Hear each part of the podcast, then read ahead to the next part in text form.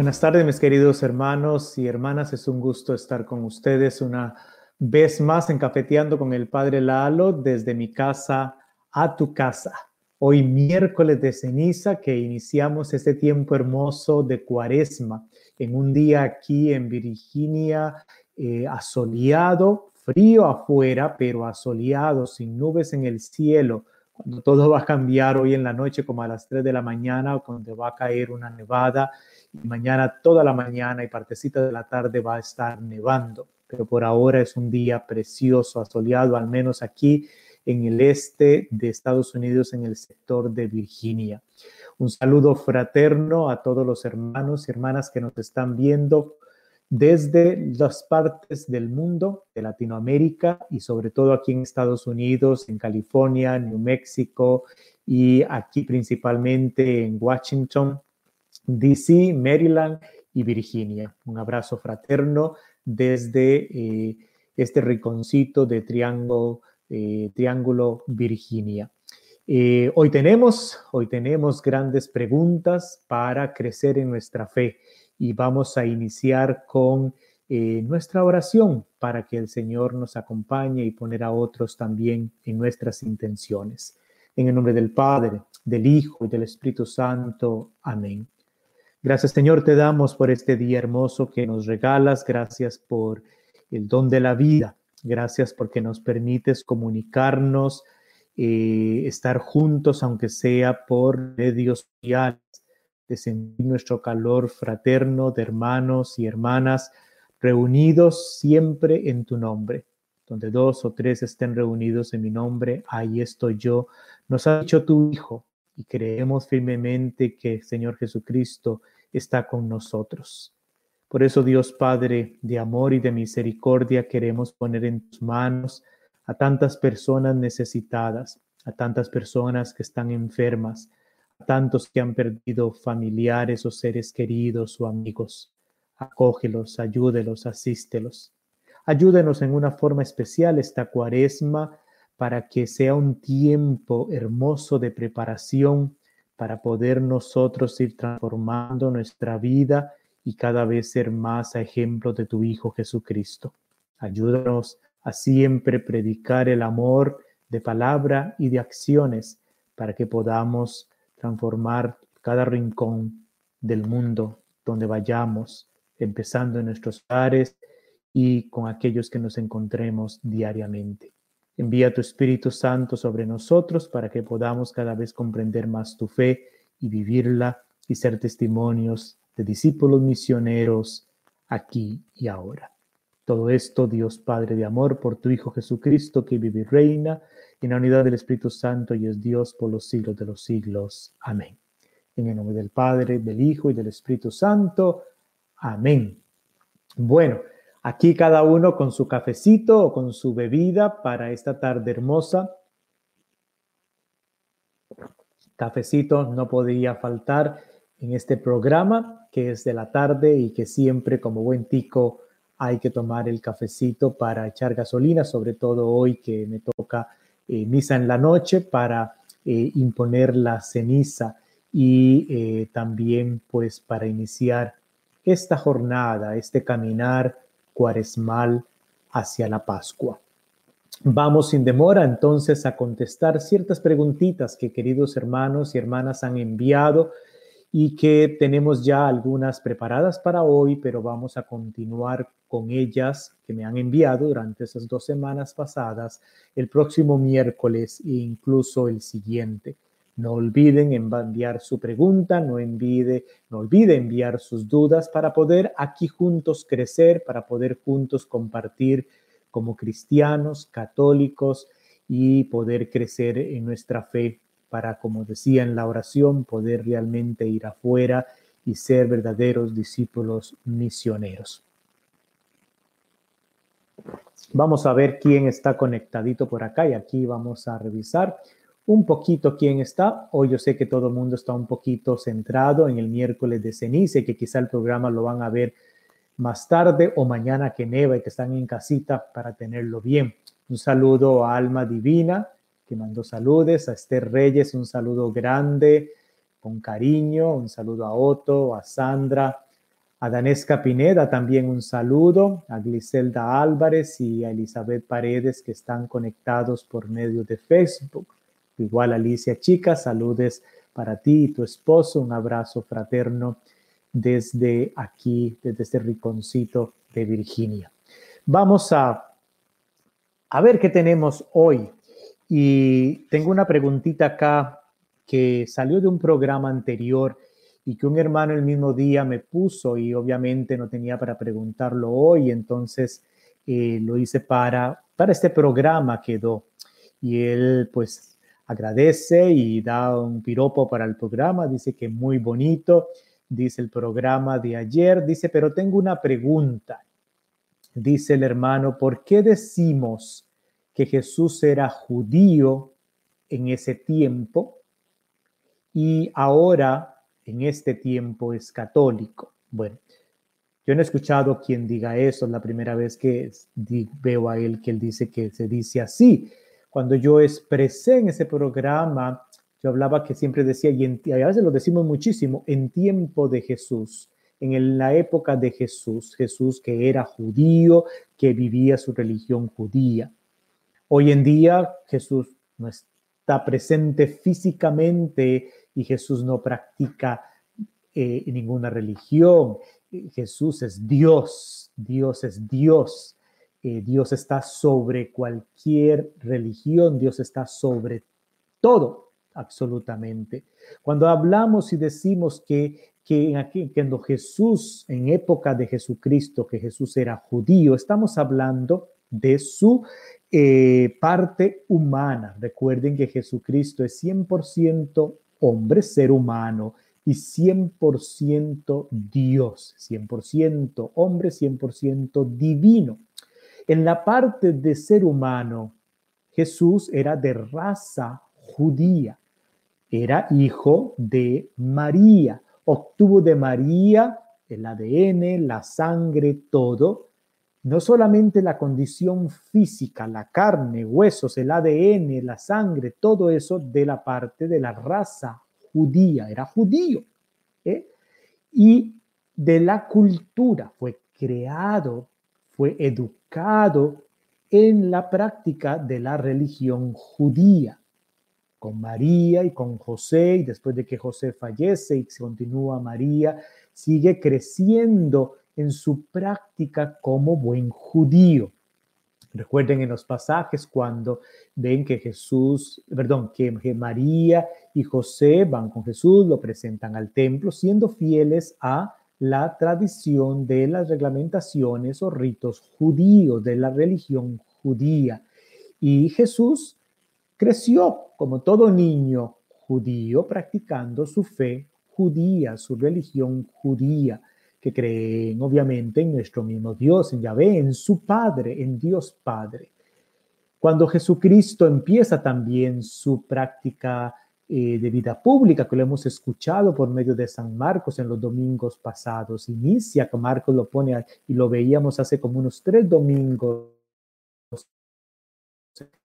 atrás, que inicia en la sinagoga. Él como buen judío iba a la sinagoga, participaba de la, el, culto de eh, judío. Y es practicante de su religión. Acuérdese que Jesucristo perfecciona el Antiguo Testamento. Jesucristo viene a perfeccionar continuamente. Eso y es donde él mismo viene a revelarnos quién es Dios completamente. La máxima revelación la hace el Hijo de Dios Jesucristo, el Mesías, el Cristos. Entonces Jesucristo viene completamente a renovar, por así decirlo, o a perfeccionar todo lo que se creía, se sabía de Dios y nos viene a revelar perfectamente esa imagen perfecta de Dios, un Dios de amor, un Dios de servicio, un Dios que quiere encarnarse, estar cerca de sus criaturas, de nosotros, que quiere salvarnos. Entonces, en ese afecto es donde viene. Después, obviamente, Jesús viene a construir el reino de los cielos y siempre va a expresar, he aquí que está el reino de los cielos, aquí y ahora. Jesucristo no habla de catolicismo, Jesucristo no siquiera habla de cristianismo, eso es posterior, que le llaman a los seguidores de Cristo cristianos porque seguían al Cristo, a Jesucristo, a Jesús. Y ahí es de ahí donde viene el cristianos y que después viene toda la fundamentación en el credo católico que significa universal y toda pues la historia y después que vamos a ver un poquito, inclusive hoy en una de las preguntas, las diferentes separaciones que han habido en la historia de la cristiandad. Entonces, Jesús es Jesús, es Dios. Jesús no podemos decir es católico o es esto, es Jesús es Dios. Jesús no cuando era ser humano y vivió entre nosotros. Creció y practicó como judío, pero después él vino e hizo cosas que inclusive contradecía la misma mentalidad o la misma tradición judía. Y entonces, eh, por eso eh, viene completamente a dar un sentido diferente. Voy a ver por acá porque a veces me manda mensajitos. Perfecto. Entonces, eh, vamos a dejarlo por ahí. Entonces, para comprender que cuando decimos que Jesús es judío, practicaba, era en la época cuando él estuvo entre nosotros. Hoy en día Dios es Dios, Jesús ya está a la derecha del Padre, Jesús no practica ninguna religión, como he dicho, Dios es Dios. Nosotros, seres humanos, somos los que estamos y practicamos una religión, practicamos devotamente y nos decimos somos cristianos católicos, de una fe cristiana católica. Muy bien. Esto es para aclarar a este amigo que nos mandó la preguntita y vamos a entrar en una pregunta eh, un poquito eh, grandecita que nos va a llevar un poquito de tiempo. por eso tomo mi cafecito porque si no, cuando hablo y hablo se me olvida. Y tengo que tener listo un pasaje porque él hace referencia también a un pasaje de Marcos capítulo 7, versículo 36, y que hemos escuchado también un poquito durante los domingos que eh, pasados. Es en el capítulo 7, dije esto por el 5 acá, voy pasando al capítulo 7. Dice la pregunta para que ustedes comprendan un poquito de qué es lo que voy a responder. Hola, Padre Lalo, ¿cómo está? Tengo una pregunta. Alguien preguntó, ¿qué es el mensaje? o significado, o por siempre Jesús, que, que siempre Jesús dice que sanaba a un enfermo, que siempre que Jesús sanaba a un enfermo, estoy dándole vuelta porque fue un poquito mal escrito acá, dice, mandaba a callar, que no dijeran nada. Dice como sucedió, como está en este pasaje de capítulo 7, versículo 36.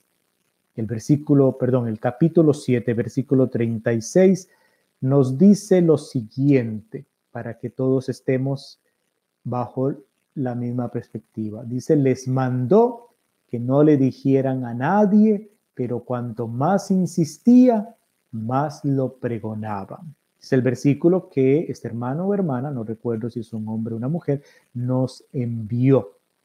Entonces, en resumen, es por qué Jesucristo, después de que hace milagros, manda callarlos y decirles no digan nada. Esto es algo muy de Marcos, del Evangelio de Marcos. Y no es el único pasaje que nos habla de eso. Nos habla, por ejemplo, en episodios, tengo acá escrito en el papelito, Marcos 1, versículo 27, perdón, versículo 25 dice también así, él es, Jesús le increpó, calla y sal de él. También dice en el 1.34. Él sanó a muchos enfermos de diversas dolencias y expulsó a numerosos demonios a los que no les permitía hablar porque no lo conocían.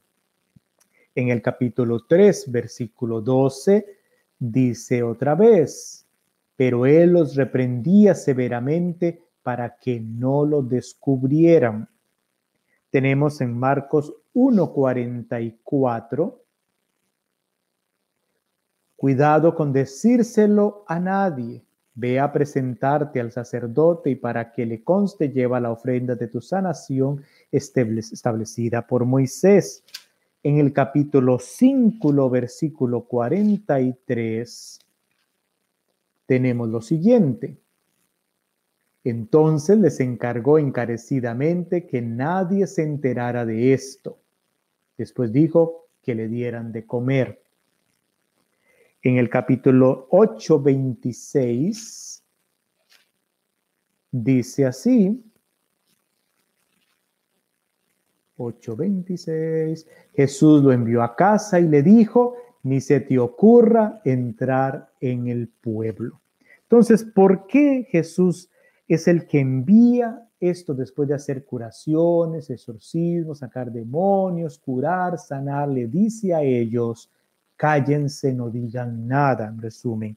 Y inclusive a los mismos discípulos, apóstoles, le dice, y lo encontramos en el capítulo 8, del 29 al 30, y les preguntó a ellos, ¿y ustedes quién dice que soy yo? Y Pedro responde, tú eres el Mesías. Entonces les ordenó que a nadie hablaran de esto. Y ahí está el secreto. Ahí está la cosa. Entonces, vamos a, explicar un poquito esto, porque inclusive a los mismos apóstoles Jesús les dice, no digan nada. Y cuando preguntan, ¿ustedes quién dicen que soy yo? Y le dice que es, Pedro contesta, eres el Mesías. Jesús le dice, no digan nada. Y es aquí donde vamos a explicar un poquitito pero para ello quiero en este momento tomar la referencia de un teólogo, de un teólogo que nos va a ayudar un poquito y que voy a poner la foto acá. Voy a quitar la mía del el, que está arribita y ponerle ahí para que ustedes la vean. Este teólogo que estoy poniendo acá, porque voy a hablar de él como referencia, es el profesor Pascale Basta. Él es italiano él estudia, para que ustedes sepan de quién es él, que no es cualquiera ahí que es papatas vueltas, como decimos en mi tierra. Él es profesor de Sagrada Escritura en el Instituto Teológico del Seminario Mayor de Basilicata. También es profesor de Sagrada Escritura en el Instituto Superior de la Universidad Pontificia Urbaniana. Y también es profesor en el Instituto Pontificio Bíblico de Roma. Entonces, él es el que nos va a explicar un poquito y eh, yo guiándome en el conocimiento de él, que es especializado en Sagrada Escritura, vamos a responder. Entonces, ¿qué nos dice profesor Basta? No basta de que basta ya, sino que basta es el apellido de este teólogo. Dice, Jesús no apareció inmediatamente en su grandeza. Recordemos que Jesús nace en un pesebre sencillo, pobre, y quiere nacer en una familia.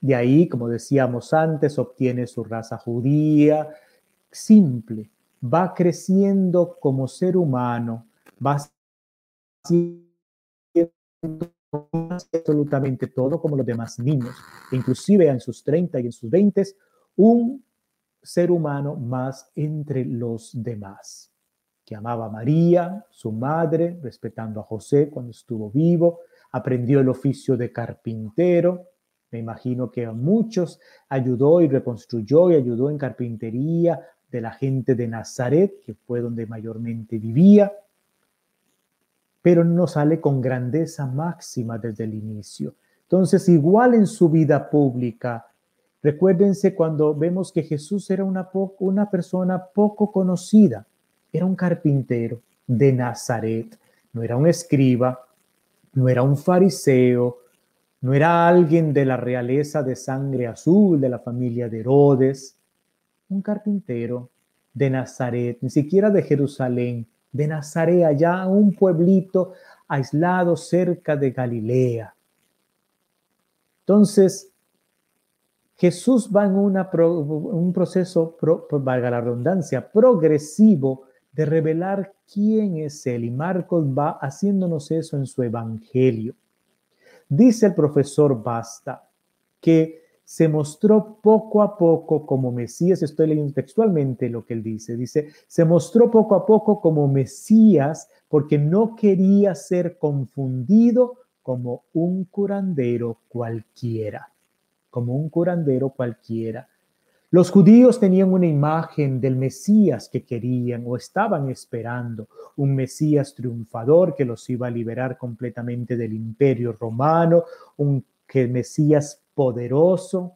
Jesucristo nace el Hijo de Dios, un Mesías en la pobreza, en la humildad, en la sencillez, un hombre carpintero que trata de ir resolviendo los problemas ya cuando empieza su vida pública de los demás, de aquellos que estaban enfermos, de aquellos que estaban aislados, marginados, y él no quería ser otra cosa que no era lo que la misión del Padre. Entonces, desde un punto de vista de análisis narrativo, tenemos que el Mesías, Jesús, no es por los grandes milagros que Él es el Mesías realizado. Él no quiere enfocarse de que el mesianismo de Jesús se enfoque por milagros que Él hace, sino por algo importantísimo que es la cruz. La cruz.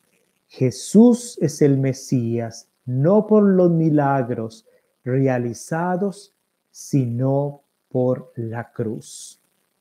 Lo vemos cuando el centurión, cuando Jesús está clavado en la cruz y el centurión, un romano, Marcos pone en la voz del centurión, cuando dice, la cruz es lo que le mueve, dice, este, perdón, aquí, la morir, dice Mesías, durante una curación, dice, lo reconoce, eres tú, realmente eres tú el Hijo de Dios es ahí cuando pone en boca inclusive de alguien que no es ni siquiera judío, alguien que no cree ni siquiera en Yahvé, en Dios, las palabras, eres el Hijo de Dios. Entonces la cruz es lo que muestra a Dios en la tierra. El centurión romano no lo reconoce como Mesías durante una curación. Acuérdese que es el mismo centurión que le cura a su hijo. Y entonces eh, eh, ahí no se da la revelación, él no dice, eres el Hijo de Dios, lo dice hasta el momento cuando está clavado en la cruz, sino al verlo morir en la cruz es cuando el centurión dice las palabras, verdaderamente eres el Hijo de Dios, revela su identidad. Ahí era el momento, ahí donde se revela quién es Jesús, quién es ese Mesías, no en los milagros extraordinarios, sino en la muerte, muerte de cruz. El escándalo, el escándalo de un Dios en la cruz. Pues eso era escándalo, como Dios siendo Dios, muere y muere como un delincuente en medio de dos ladrones en la cruz. Eso es escándalo. Dice el profesor Basta, era un escándalo para la época hacer creer que un derrotado, un muerto en la cruz, fuera el Mesías, fuera el Mesías. Y por eso dice, para lo que era para aquellos que creyentes, aquellos cristianos, primeros cristianos que creen en Dios, era el Señor, el Hijo de Dios, el Mesías. Pero para la cultura dominante, la mayoría de los judíos se reían de Jesús. Acuérdense que hay persecución, sobre todo en el siglo IV hasta el 313, que hay una persecución de los cristianos porque se reían. ¿Cómo van a decir que este es el Mesías? ¿Cómo van a decir que esto es hijo de Dios, que es Dios clavado? Lo vimos muerto ahí en la cruz. Eso es lo que llamamos el escándalo de la cruz. El Evangelio, por tanto, sobre todo el Evangelio de Marcos, quiere hacer entender que el inocente perseguido. Recuerden a Isaías como cordero llevado al matadero, perseguido y justo, se revela ahí, ahí se revela la grandeza de Dios en este crucificado. Morir por amor a los seres humanos, dar la vida a los demás. nadie tiene amor más grande que aquel que da la vida por sus amigos. Entonces, mis queridos hermanos y hermanas, qué hermoso. Y el Evangelio no era para convertir a la gente. Eh, el Evangelio, cierto que objetivamente era para suscitar la fe, suscitaba la fe, pero sobre todo era para responder y explicar esta interrogante de cómo este que vimos crucificado es el Mesías. Este que vimos muerto resucita, es el Hijo de Dios. ¿Cómo es posible que aquellos que estaban destinados a distinguir la verdad, dice el profesor, de la mentira? ¿Por qué? Porque aquellos que eran los sacerdotes de esa época, los escribas, los fariseos, que se suponen que eran los que tenían que explicar y apoyar y, decir, ese es el Mesías, fueron los que dijeron, hay que crucificarlo, hay que quitarlo del medio. Entonces el Evangelio lo que trata de responder es esa pregunta de cómo es posible que aquel, que las grandes autoridades religiosas de la época de Jesús no lo declaran como el Mesías, como el Hijo de Dios, y cómo entonces tiene que ser reconocido en este que está clavado en la cruz. Entonces, por eso en el Evangelio de Marcos, sobre todo, va haciendo de que va haciendo milagros, va haciendo este otro gesto, pero no, no, no es ahí donde Jesús quiere revelarse ya como Mesías. No quieren que ya le den la gloria total de que es completamente ahí. No, es hasta cuando que Marcos pone de que es de la declaración de la identidad de quién es Jesús de Nazaret en la cruz. Aquel que está ahí en la cruz, ese es el Mesías, no en el milagrero, no en el curandero, no en el que les da de comer en la multiplicación de los panes y hace grandes milagros y nos va a saciar de hambre y nos va a quitar la sed, nos va a sacar de esta pobreza. Es en el momento de la cruz. Es ahí donde Jesús y Marco lo enfatiza en todo ese evangelio que es hasta ahí y lo hace en la boca del centurión que es el Mesías. Por eso le dice a Pedro, cuidado, no lo vayan a decir nada. O sea, todavía no es el momento. El momento será en la cruz. Recuerden el pasaje también de la transfiguración. Cuando se lleva Jesús a Juan, Pedro y Santiago y se transfigura. Y Pedro dice, qué lindo, es un pobre Pedro, qué lindo es estar aquí. Construyamos tres chozas, una para ti, una para Elías, una para Moisés. Y Jesús le dice, no, no, hay que bajar la montaña para ir a Jerusalén. ¿Qué le esperaba en Jerusalén? La pasión, la muerte, no eran la glorificación de la transfiguración donde quiere ser reconocido como Mesías, como Señor, como el Hijo de Dios. Tiene que pasar por la cruz. Es en Jerusalén, es ahí donde realmente tiene que ser signo de contradicción. Aquel que está clavado entre dos ladrones es el Hijo de Dios y resucita.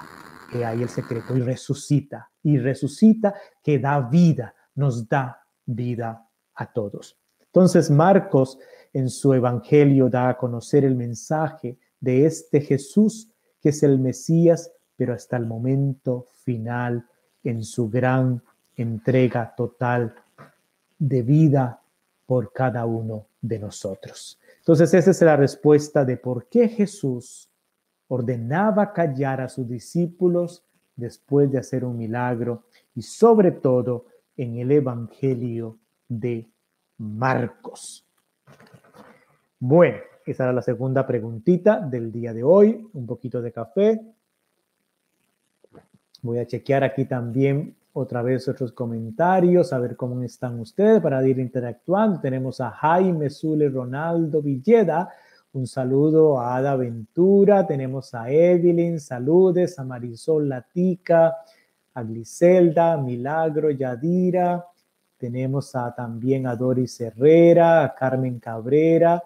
que nos están acompañando el día de hoy en Cafeteando con el Padre Lalo. Gracias. Escriban aquí su mensajito. Aquí estoy leyendo eh, lo que ustedes están diciendo. Y también si tiene alguna pregunta, Maribel Castillo, saludes, pueden ponerla por ahí, yo los reviso después si sale alguna pregunta, alguna duda, para ir haciendo de este tiempo que es de ustedes un tiempo de aprendizaje, de crecimiento de nuestra fe. Entonces vamos a pasar por la otra preguntita, voy a cerrar la Biblia acá y voy a enfocarme un poquito en una pregunta que era bastante grande, amplia, mucha, abarca muchas cosas y por tiempo lo voy a, creo que se va a dividir en dos partes, no la voy a poder terminar hoy y entonces en la parte segunda también del próximo miércoles, muy interesante y sobre todo para nosotros que vivimos en Estados Unidos a veces cuando que tenemos que convivir más con personas que no profesan nuestra religión cristiana católica o de no son cristianos del todo, son completamente de otra eh, eh, creencia religiosa.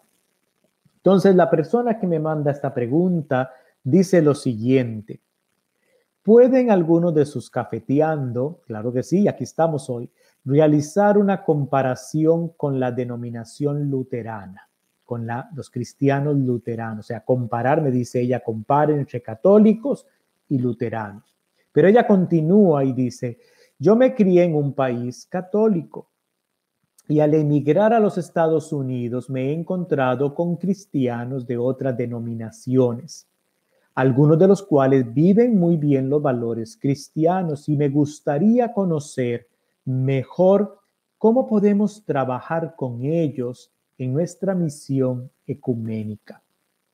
Ya sean las novias de nuestros hijos, esposas de nuestros hermanos políticos, etcétera, amigos o colegas de trabajo, me gustaría entender mejor a nuestros hermanos y hermanas cristianas, cristianos, y cómo podemos nosotros como católicos vivir una fe auténtica y compartir nuestras vidas mejor con las de ellos. En una palabra, llevarnos bien, llevarnos como hermanos y hermanas que somos.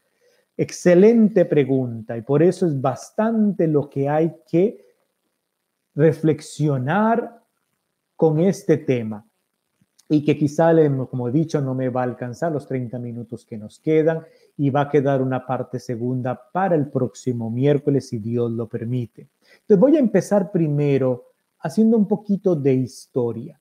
Y en ese poquito de historia vamos a recordar que más o menos en Europa, en el 1500, Europa es una iglesia, la iglesia principal era la iglesia católica, cristianos católicos. No existía ningún otro tipo de religión, habían ciertas tendencias por ahí de eh, contradictorias de eh, sectas en contra de cristianismo, pero la iglesia principal, la religión principal del rey, toda Europa, de los diferentes reinos en Europa en esa época, acuérdense que no habían países como hoy en día, sino reinos, es la iglesia católica.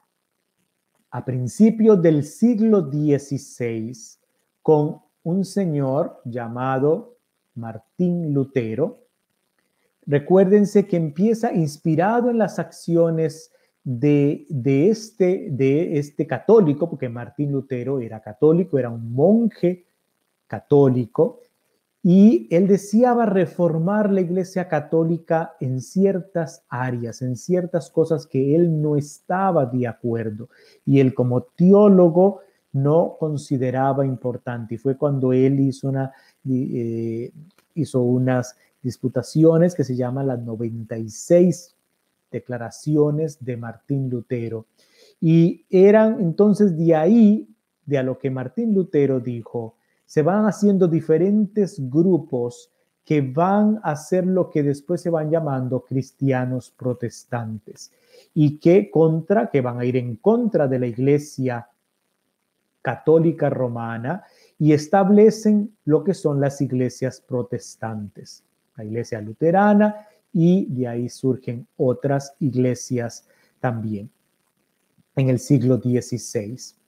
Y entonces, en general, eh, después de, estos, de ese siglo, normalmente lo que vemos es que en el sur de Europa, los países de Francia, Italia, España, Portugal, fueron normalmente manteniendo fuerza en su iglesia, en su religión católica. En los siglos XVI, siglo XVII, eh, eran países muy de ley católicos romanos y en el norte de Europa, países como Alemania, Gran Bretaña, Suiza, eran más de estas iglesias cristianas protestantes que habían surgido desde la época de Martín Lutero. Y aquí viene el dato curioso en la historia de que después cuando se da todo lo que es la colonización hacia África y hacia América, después de la conquista de América y también donde se va colonizando África, los países van y conquistan con su religión e imponen su religión. Por eso vemos que en América Latina la mayoría de iglesias son eh, cristianas católicas y en África, como en algunas partes, de acuerdo al país. Si había sido Inglaterra el que estaba colonizando, entonces esas áreas van a ver que hay más influencia de iglesias protestantes, como lo es en Australia, como lo es también en otros países eh, africanos. Entonces, de acuerdo a la colonización, va llevando también la religión. Y es lo que tenemos hoy en día. Entonces, América del Norte, Canadá y Estados Unidos, que fue más conquistado, colonizado por Inglaterra, obviamente la mayoría va a ser de cristianos no católicos. Y Latinoamérica cristianos católicos. Al día de hoy, por eso nos encontramos en Estados Unidos, que la Iglesia Católica no es mayoría. La mayoría es, si contamos todas las iglesias protestantes, son mayoría, más que los católicos. Y por eso nos encontramos con luteranos, con anglicanos, con eh, diferentes otras tradiciones y otras eh, eh, de, no católicas, cristianos no católicos. Y tu vecino, el de estar del frente, la novia de tu hijo, la esposa de tu, de, tu, de tu hermana, tu cuñada, tu suegra, son cristianos, pero no son católicos. Entonces, ¿cómo hacer para la convivencia de esto? Que es lo que nos preguntaba nuestra querida hermana. Y entonces voy a ir primero por partecitas y primero es cuando ella me dice compare un poquito entre los cristianos católicos y luteranos. Y muchísimo nosotros escuchamos, inclusive podemos tener conocidos o amigos o familiares que son cristianos, pero no luteranos. Inclusive en el doctorado que estoy realizando en una clase de las que tuve, eh, eh, había, un, había un, sacerdote luterano dentro, miembro de, de, uno de mis, de mis clases. Aunque estoy en una universidad católica de los jesuitas, también hay eh, eh, alumnos que están sacando su doctorado que no son necesariamente católicos. Entonces, para la doctrina luterana hay lo que llaman cuatro solos.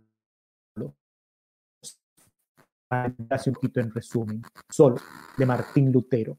Solo Cristo, solo la Biblia, solo la fe y solo la gracia. Repito, solo Cristo, solo la Biblia, solo la fe y cuarto, solo la gracia. ¿Qué quiere decir esto para los luteranos? Para entender que ellos son cristianos como nosotros, creen en Dios, creen en la Trinidad, creen en Jesucristo, creen en el Espíritu Santo, sí, no hay problema ahí absoluto. Cuando dice solo Cristo, ellos dicen el único fundamento de toda la iglesia, de toda su fe, de la fe de cada uno de los cristianos es Jesucristo. Jesucristo es el único mediador.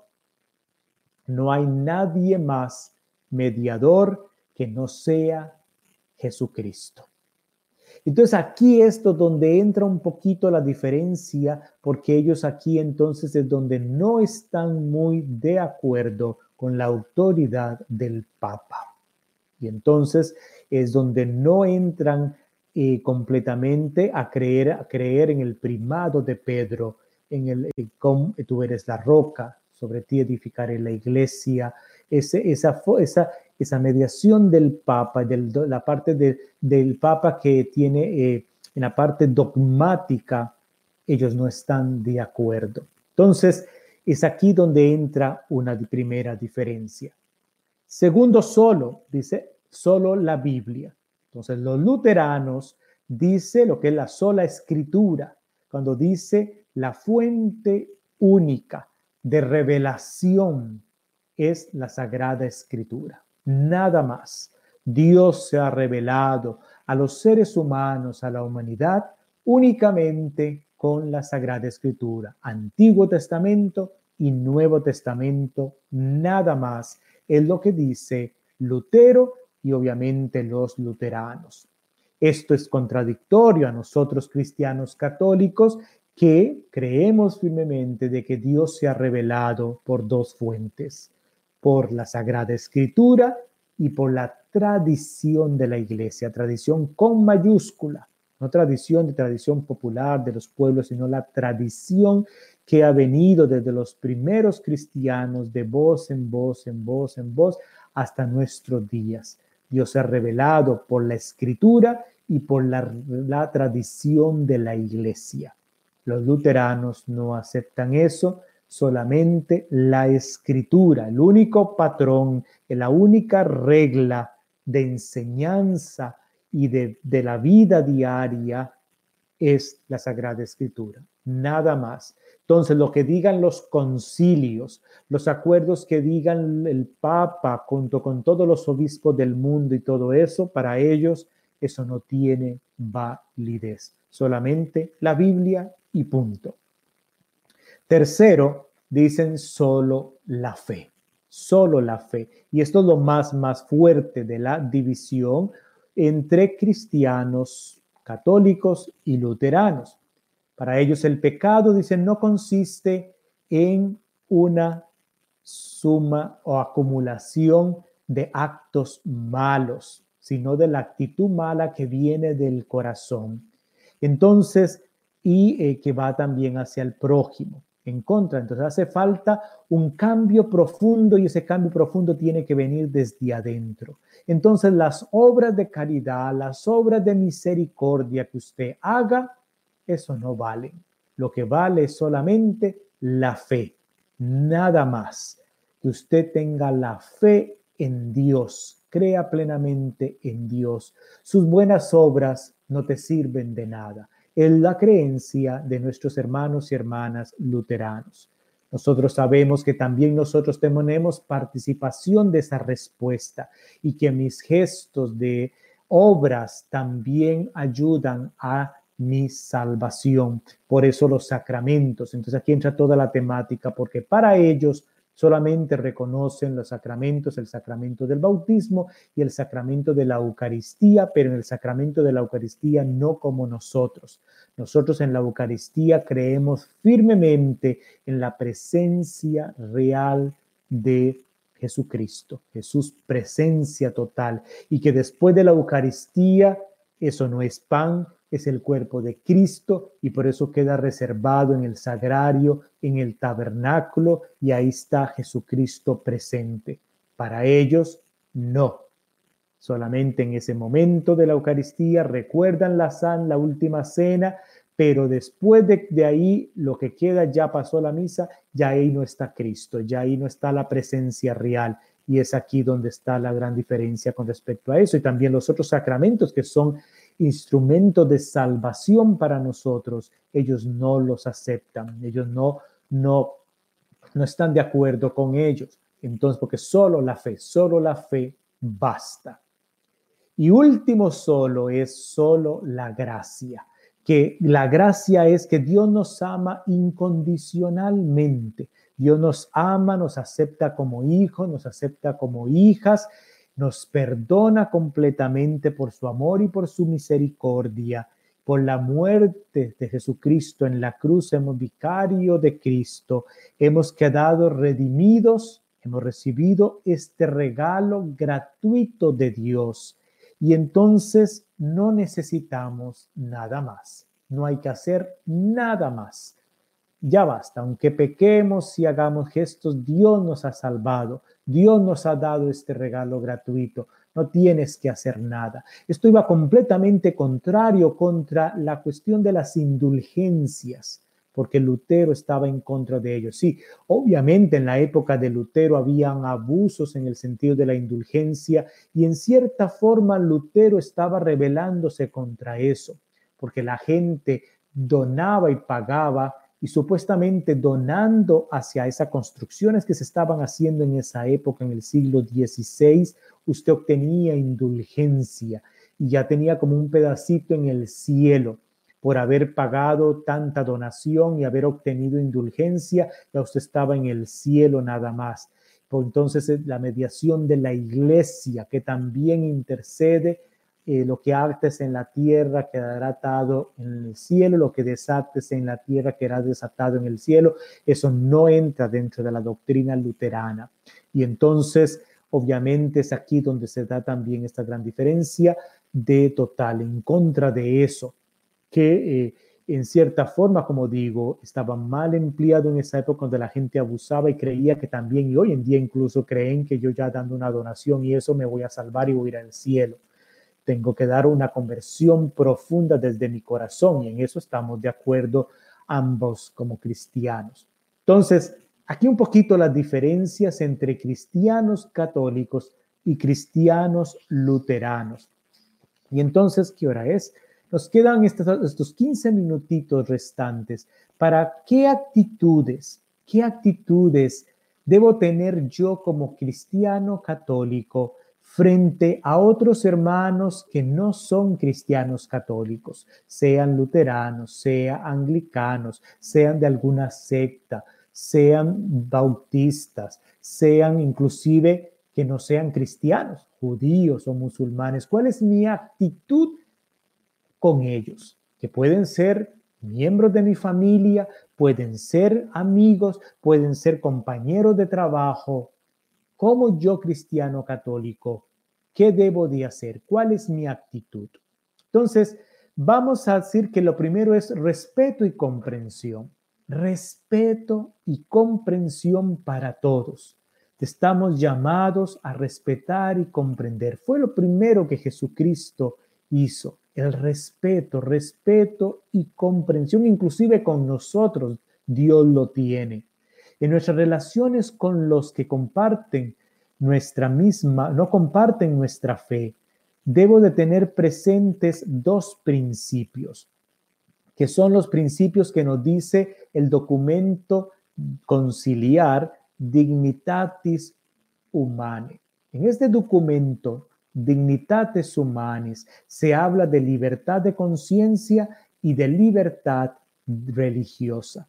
En la libertad de conciencia dice este documento del concilio, ¿eh? del concilio, dice, toda persona tiene el derecho y tiene el deber de buscar la verdad y seguirla según su conciencia.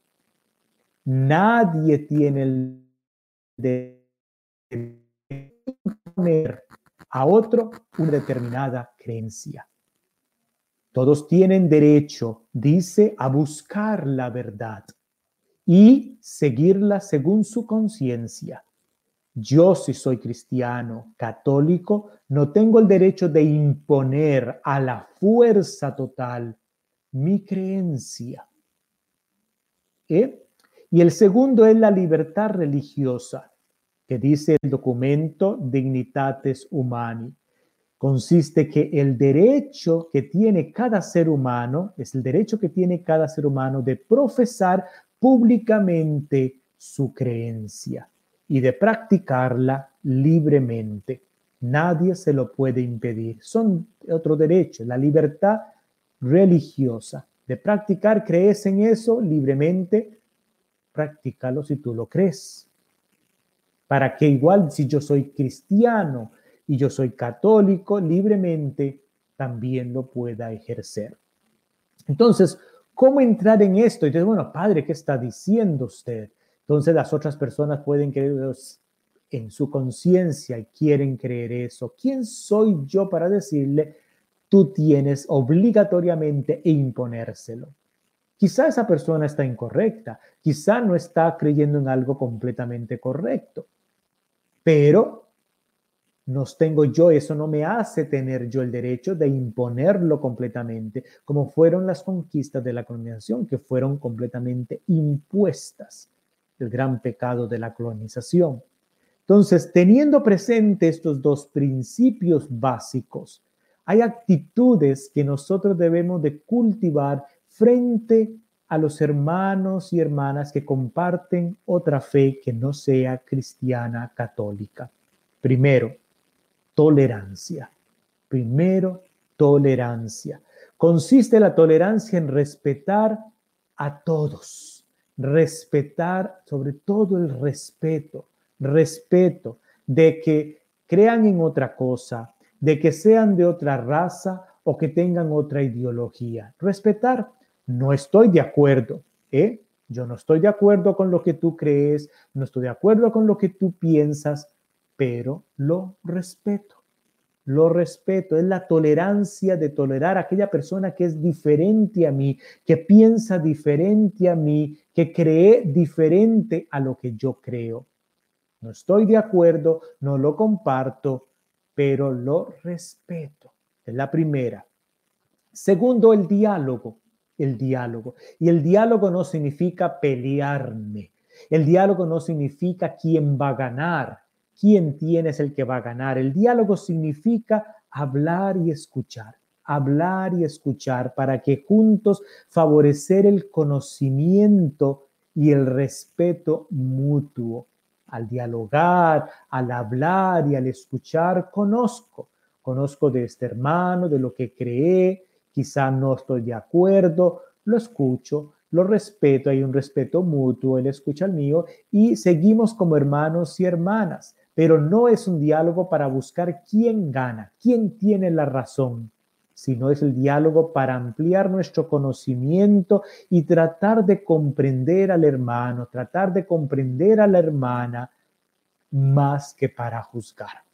El diálogo ecuménico no es para juzgar, no es para pelear, sino para tratar siempre de comprender a la otra persona. Y aunque yo no vaya a estar de acuerdo, respetarlo y poder convivir juntos. El tercero es el ecumenismo, que nuestra querida hermana ya lo mencionaba, que el ecumenismo, que es nuestra relación y que lo dice el como otras eh, cristianos que, eh, no, no católicos, porque cuando son con otras religiones como judía, budismo, se llama diálogo interreligioso. En el ecumenismo es entre cristianos, eh, católicos y no católicos. El Concilio Vaticano II dice en el documento Unitatis Redintegratio, en el número 4, dice, por movimiento ecuménico se entienden las actividades, las iniciativas que según las variadas necesidades de la iglesia y de las características de la época, suscitan, se ordenan a favorecer la unidad de los cristianos.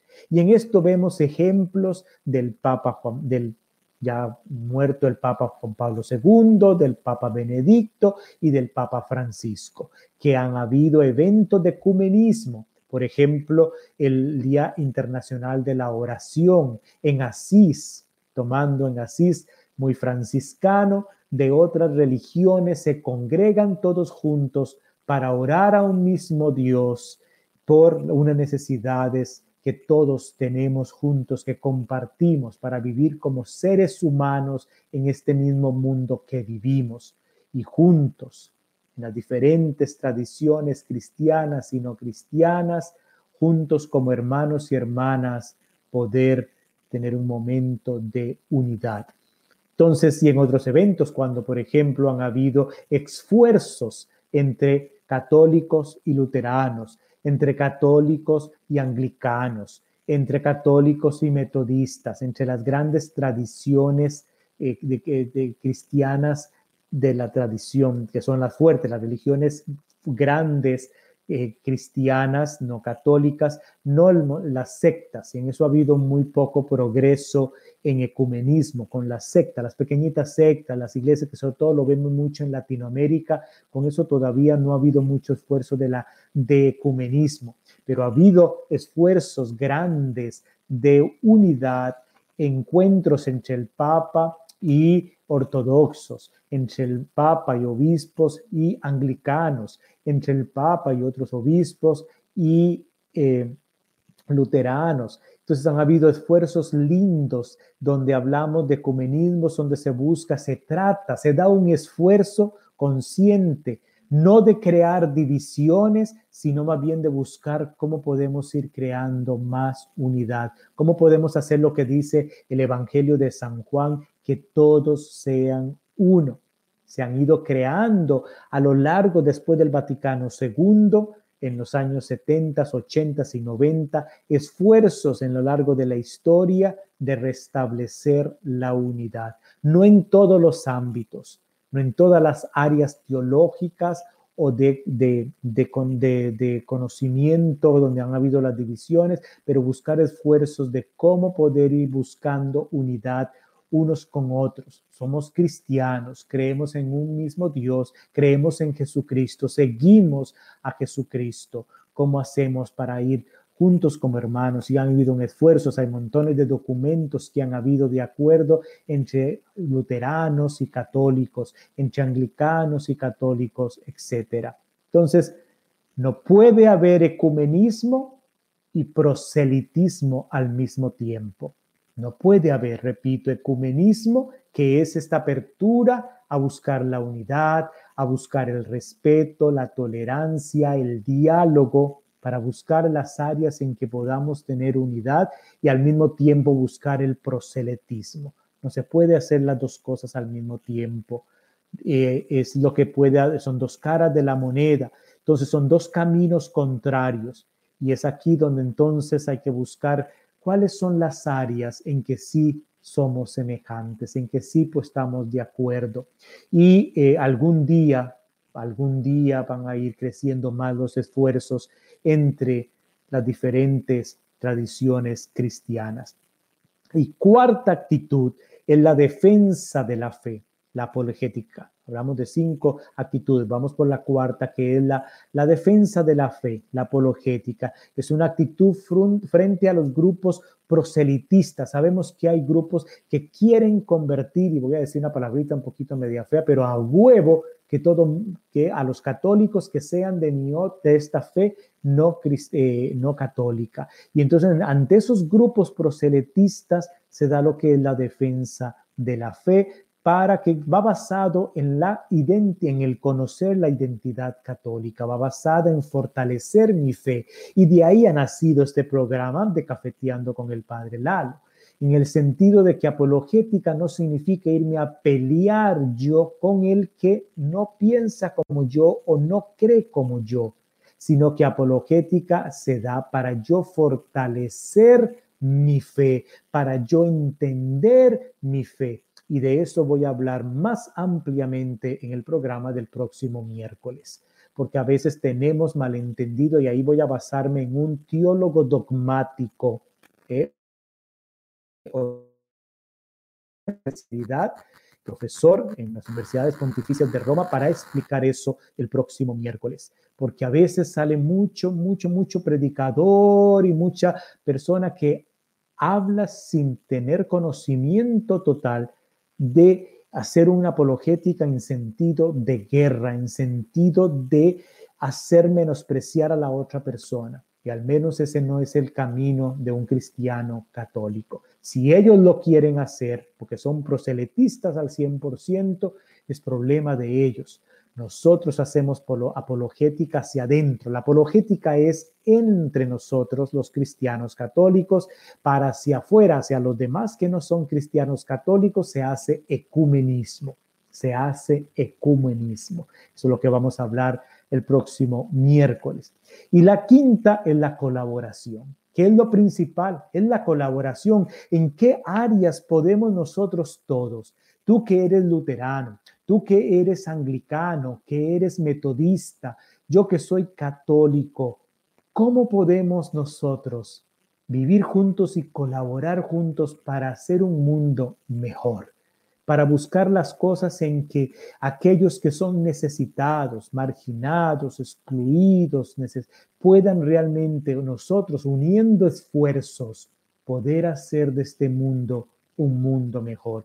Y hay grandes esfuerzos, grandes esfuerzos donde se unen católicos, judíos, eh, musulmanes, luteranos, anglicanos, metodistas, para buscar cómo erradicar la pobreza, cómo ayudar a los inmigrantes, cómo ayudar a aquellos que están siendo eh, discriminados por el racismo, por lo que sea. Unamos los esfuerzos. El mandamiento del amor es para todos. Dios lo envía a todos. Quizá no estamos de acuerdo en esta área teológica, quizá no estamos de acuerdo en, en esta parte de la autoridad romana, del Papa, qué sé yo, pero todos estamos de acuerdo en que todos merecemos una vida digna, en que todos merecemos una vida abundante, que fue lo que vino a dar Jesucristo. ¿Cómo podemos unir esfuerzos? ¿Cómo podemos colaborar juntos? En lugar de pelearme y ver quién tiene la razón y quién no tiene la razón, eso dejemos a los teólogos que busquen acuerdos y lo hacen, se hace, se hace desde el Vaticano, todos estos esfuerzos de diálogo ecuménico. Tú que vives con tu nuera, tú que tienes a tu eh, comadre, eh, bueno, comadre puede ser el bautismo, a tu eh, cuñada, a tu compañera de trabajo, te vas a pelear con ella, vas a pasar en un pleito porque ella es luterana, porque aquella es anglicana y aquí esta casa no entra. No, es hija de Dios, es hijo de Dios también. La respeto, la tolero, no comparto completamente lo que ella piensa, pero sigue siendo una hermana, sigue siendo una hija de Dios, sigue siendo un hijo de Dios. Y en ciertas áreas podemos trabajar juntos, podemos colaborar juntos para hacer de este mundo un mundo donde nos tratemos como hermanas y hermanos. ¿Eh? Es ahí la espiritualidad franciscana. Todos somos hermanos, todos somos hermanas.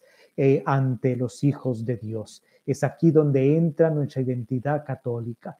Quieres convertir y hacer que otros luteranos y anglicanos y metodistas y testigos de Jehová y judíos se hagan católicos. Vive tu fe cristiana católica en el silencio, practica buen cristianismo católico, vive tu fe, vívela y tus mismas acciones, tu misma forma de actuar va a transmitir algo diferente, va a decir algo distinto. Y cuando tú menos lo esperes, muchas personas van a decir, ¿qué es lo que hay diferente en esta persona? No porque tú trataste de imponer, sino porque tus acciones, tu fe en acción, llevó a la transformación de esa persona de querer abrazar en lo que tú crees, en lo que tú vives, la fe cristiana católica. Entonces, hasta aquí esta primera parte. La segunda parte la vamos a ampliar el próximo miércoles, si Dios quiere, donde vamos a hablar un poquito más de estas dos caras de la misma moneda, que es la, la apologética y el ecumenismo. Y también vamos a abarcar la próxima semana, si Dios lo permite, durante esta misma temática, la, la situación de los matrimonios mixtos o de discapacidad de separación de culto, que si se puede un cristiano católico casar con una que no es católica o inclusive con una que no es cristiana. Si se puede, está dentro del derecho canónico. Entonces eso lo vamos a ver la próxima semana, si Dios lo permite. Eso sí, cafecito. Me voy a acercar aquí un poquito más para estar cerca de la computadora y agradecerles infinitamente este ratito que hemos estado, que hayan tenido un bendecido miércoles de ceniza. No termina, los que no han podido todavía ir a iniciar su cuaresma con esta simbología, no es magia, no es un sacramento, es simplemente